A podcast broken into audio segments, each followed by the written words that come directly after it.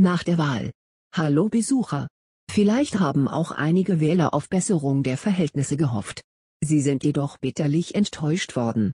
Mit kaum vorstellbaren Ergebnissen sind Obrigkeitshörige und Befürworter menschenfeindlicher Ideologien von Rot, Grün, Gelb und Schwarz in die Regierungsverantwortung gewählt worden. Es begann nun wie von denen angekündigt, die Zeit der Unterdrückung eine Volkesdurchnötigung, Erpressung, Denunziation und böswillige Täuschung im Zeichen des Kampfes gegen Rechts. Die wenigen, die diese Typen als charakterlich zweifelhaften Politfiguren erkannt haben, reichen leider nicht aus, ein wirksames Gegengewicht zu ihnen darzustellen. Als Geschäftsmodell tauglich, machen sich die Neuen daran, den größtmöglichen Schaden in diesem unseren Land anzurichten.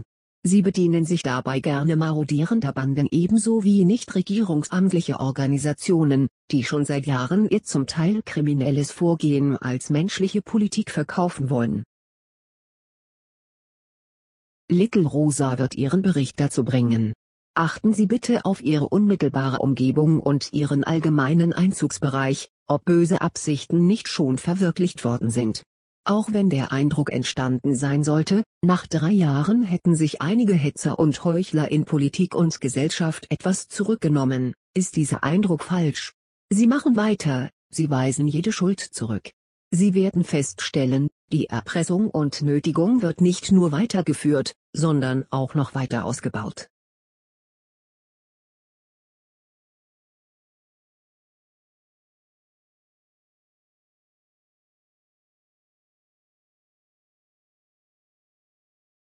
Nach den Wahlen? Maßnahmen Terror. Was brachten die Wahlen? Ein gewohnt hoher Wähleranteil hat seine Freiheit bewusst aufs Spiel gesetzt. Die politische Macht ging an Gruppen, die von demokratischen Entscheidungen niemals etwas hielten und aktuell nichts halten. Sehen Sie sich die Szene an. Es gibt kein Licht. Sie erkennen Kriegsgerät, Spritzen, kahlen Bäume, ein kaputtes Auto, ein verlassenes, kleines Haus. Diese Symbole stehen jedes einzelne für sich für die beabsichtigten künftigen Repressalien für das Volk. Niemand sollte sich nun fragen, wie es dazu kommen konnte. Das war von vornherein zu befürchten und zu erwarten. Es wird schon nicht so schlimm kommen. Es wird nicht so heiß gegessen, wie es gekocht wird. Alles geht vorüber. Viele Argumente aus Bequemlichkeit, um sich bloß keine Gedanken zu machen, um auf das Ende zu sehen. Es muss ja auch Raum für vernünftigen Fortschritt sein, und schuld am Misslingen sind diejenigen, die da nicht mitmachen. Das hörte, sah und las man täglich. Der Druck wuchs unaufhörlich, oft auf brutale Weise. Die Scharfmacher übertrafen sich gegenseitig und gemeinsam mit immer neuen Repressalien gegen die angeblich renitente Bevölkerung. Sie bezeichneten sie durchweg als Volksschädlinge und Verursacher für eine angebliche Pandemie. Dazu wurde strengstens gelogen und Desinformation von offizieller Seite für das angeblich ungebildete Volk durch Medien förmlich ins Volk geprügelt. Angst wurde verbreitet und ein Schuldkomplex wurde aufgebaut. Und heute? Da stehen diese Typen, weitgehend unbeeindruckt davon, was sie persönlich angerichtet haben. Sie wollen alles mit denselben verlogenen Maßnahmen rechtfertigen, alle haben keinerlei Rückgrat. Zuverlässigkeit, Wahrhaftigkeit, Aufrichtigkeit, Verantwortung fordert man von seinen Opfern, die Täteropferumkehr ist hier angesagt. Sie reden nun vom Migrationsproblem. Was ist ihnen wichtig? Stimmen, um den eigenen Allerwertesten zu retten. Denn man hat schon lange Zeit vorher andere Repressalien gegen die Renitenten ersonnen, damit diese merken, wer hier das Sagen hat. Die geplante Pandemie war nur der Beginn. Ein Test, Grenzen ausloten, nicht mehr und nicht weniger.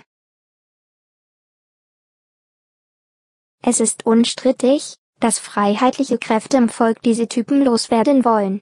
Aber sie sind viel zu wenige. Wahlen sind zwar möglich. Aber können diese wirklich die Politik verändern? Die verschiedenen Beharrungskräfte sind gewaltig.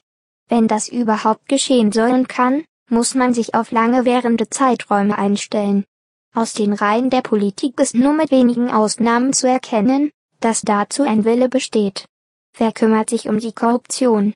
Ihre fast psychopathisch anmutenden Eigenart. An jedem Stuhl festzukleben, welcher Geld verspricht. Freiheitsliebende müssen erkennen, dass hier Kräfte außerhalb der Politik zu mobilisieren sind. Auch wenn es nicht so einfach ist, eine Gemeinschaft dafür herauszubilden, sollte es man versuchen. Gedankenaustausch führt oft zu neuen, hoffentlich durchführbaren Ideen. Immer und überall sollte der Versuch gemacht werden, gut zu leben und rigorosen Vorschriften auszuweichen. Freunde suchen, gute Bekanntschaften knüpfen. Das Ganze ist als Agorismus beschrieben. Sein Hauptziel ist das Ignorieren von persönlich als schädlich empfundenen Obrigkeitsmaßnahmen. Weitgehend Selbstversorger werden, Waren und Dienstleistungen außerhalb der üblichen Strukturen schaffen. Man kann allem Druck begegnen, es gibt jedoch für nichts eine Garantie. Viel Arbeit und Umsicht ist erforderlich, sein Leben daraufhin auszurichten. Abgepresste Maßnahmen scheitern, wenn eine gewisse Höhe der Verweigerung erreicht ist. Wie hoch dieser Anteil sein soll, ist unbestimmt.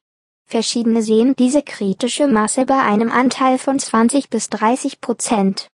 Das könnte theoretisch sogar den Zusammenbruch eines Staates bedeuten. Ich wünsche Ihnen eine freiheitliche Zukunft. Wir brauchen Zuversicht und sollten die üblichen Beeinflussungsmaßnahmen aus Politik und Medien ignorieren.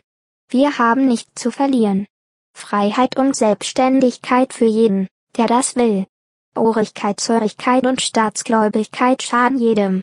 Hoffentlich ist in Ihrem Beziehungskreis niemand durch falsche Behandlung während der Covid-Hysterie vorzeitig zu Tode gekommen. Rechnen Sie bitte damit, dass die kriminelle Politik schon den nächsten Coup vorbereitet hat. Danke, dass Sie mir zugehört haben. Little Rosa